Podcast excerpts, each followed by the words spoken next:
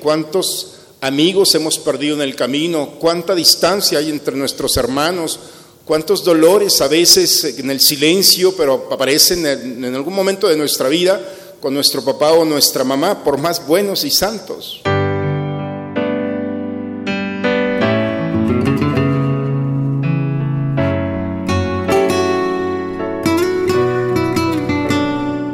Bienvenidos a la Santa Misa. En aquel tiempo Jesús dijo a sus apóstoles, el que ama a su padre o a su madre más que a mí no es digno de mí. El que ama a su hijo o a su hija más que a mí no es digno de mí. Y el que no toma su cruz y me sigue no es digno de mí. El que salve su vida la perderá y el que la pierda por mí la salvará. Quien los recibe a ustedes me recibe a mí. Y quien me recibe a mí recibe al que me ha enviado. El que recibe un profeta por ser profeta recibirá recompensa de profeta. El que recibe a un justo por ser justo recibirá recompensa de justo. Quien diere, aunque no sea más que un vaso de agua fría a uno de estos pequeños, por ser discípulo mío, yo les aseguro que no perderá su recompensa. Palabra del Señor. Hoy en la mañana celebré la misa de niños y le preguntaba a los niños que a quién querían más, si a sus papás o a sus abuelitos.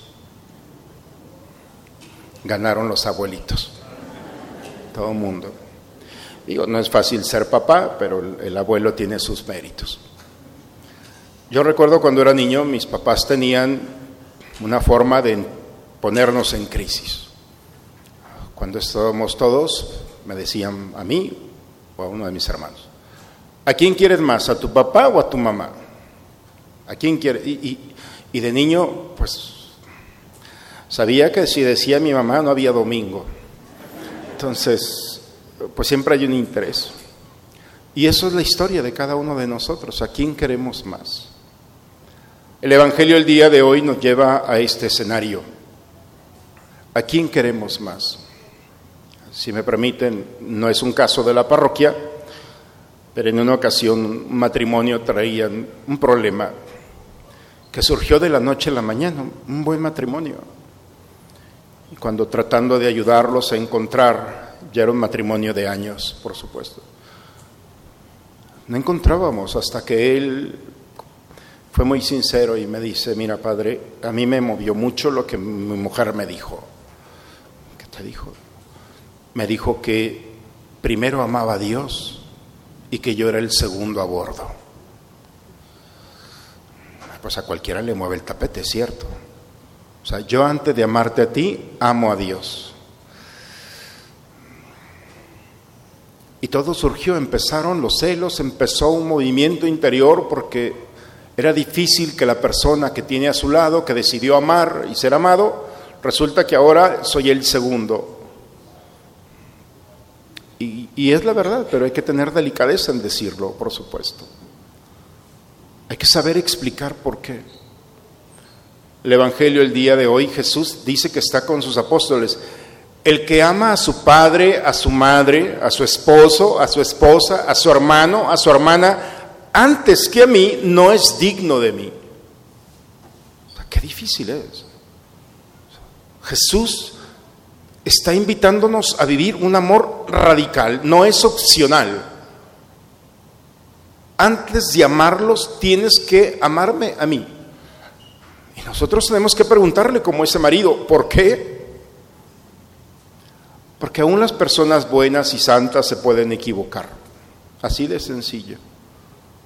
Porque un papá, por más bueno que sea, en algún momento no podrá tener la palabra, el gesto o la actitud indicada y dejará una huella de dolor en su hijo o en el esposo o en la esposa. ¿Cuántos de nosotros vivimos el dolor de alguien que quisimos, que le dimos confianza, le dimos amor y resulta que de un momento a otro se vino todo abajo? Una palabra, un gesto, una actitud.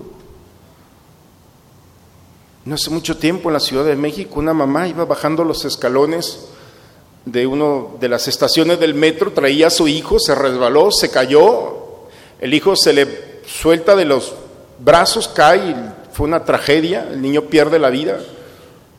O sea, la madre, por más madre que sea y pueda dar la vida, en algún momento no estaremos preparados.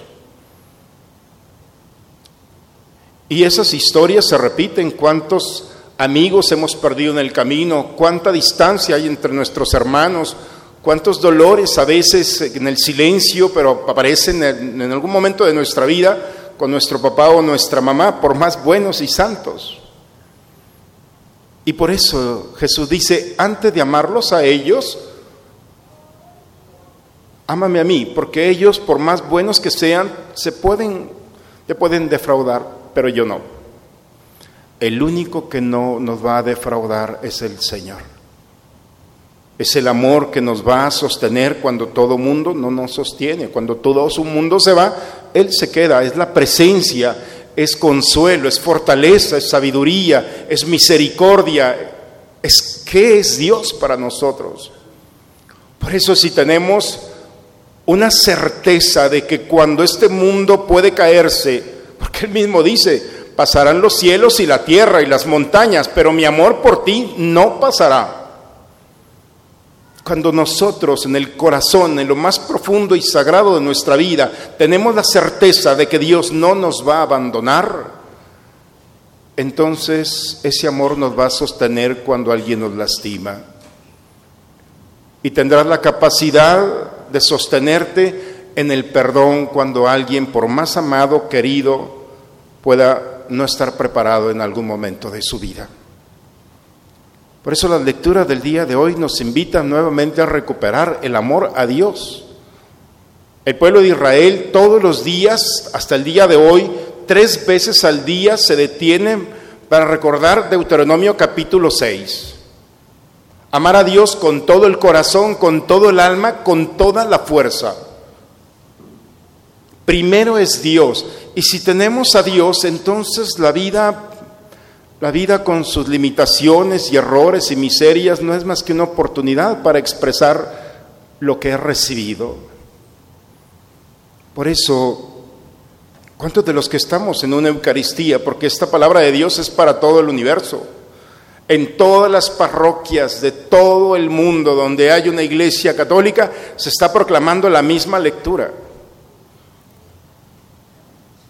Y le pedimos a Dios que nos enseñe a amarlo a Él porque necesitamos perdonarnos y perdonar a los demás simplemente porque se equivocaron o porque me equivoqué.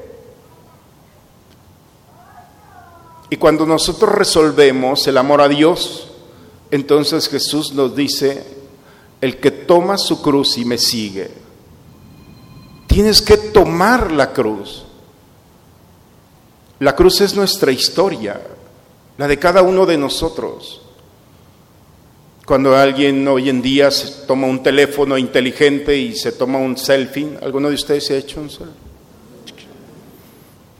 Casi todo, ¿cierto? Y lo han editado. Ahorita se va a una aplicación, bueno, podemos borrar hasta personas que no queremos, aquí está ese de allí. Y podemos ponernos más chapas y más cabello y más delgados.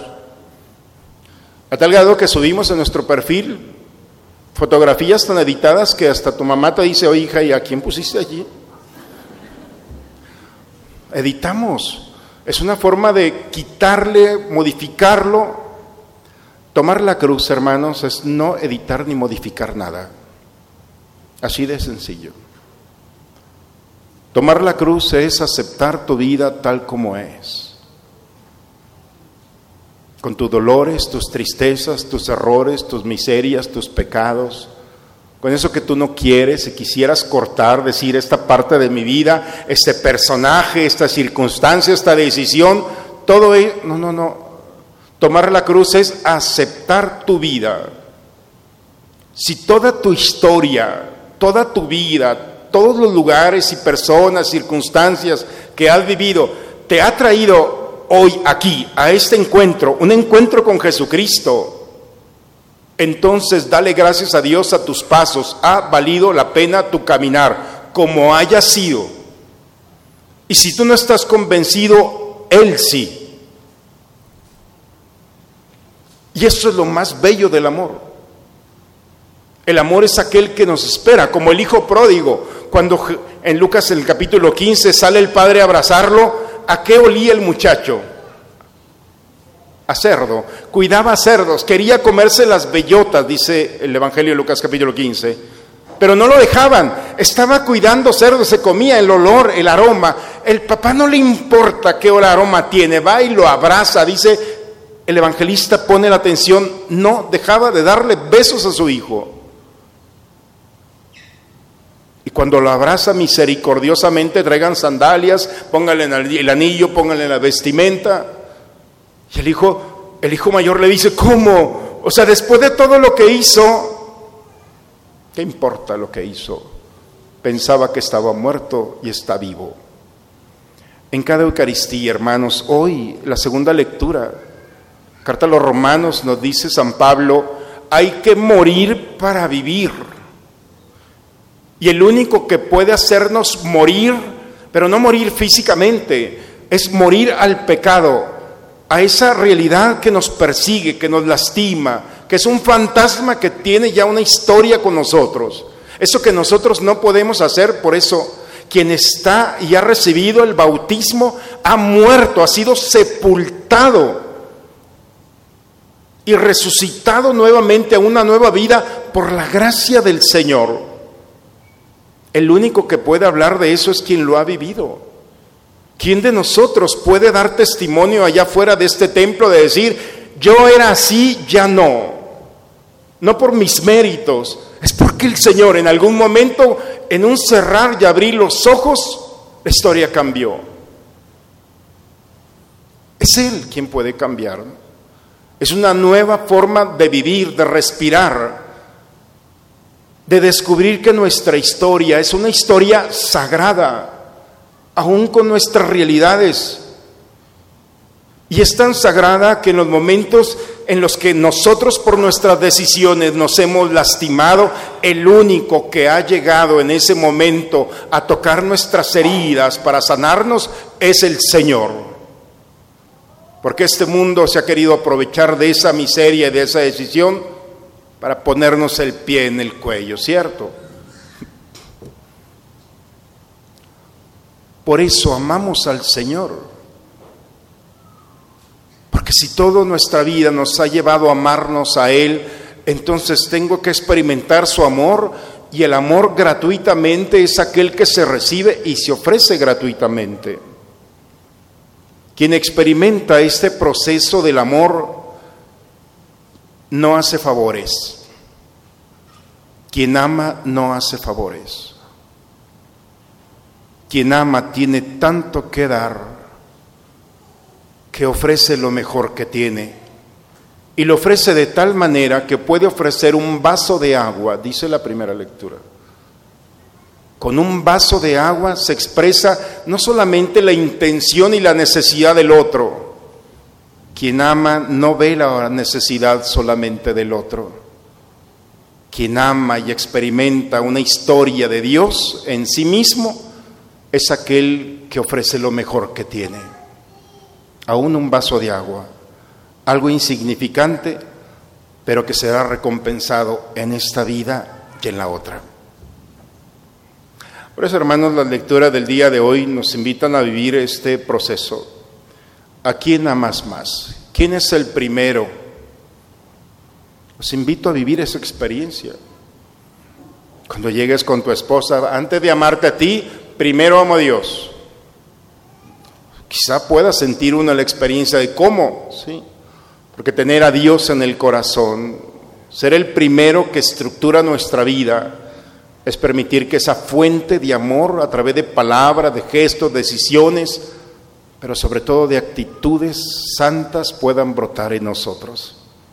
Y la expresión más santa que uno puede vivir es cuando no da solamente cosas, sino ofrece lo mejor que tiene.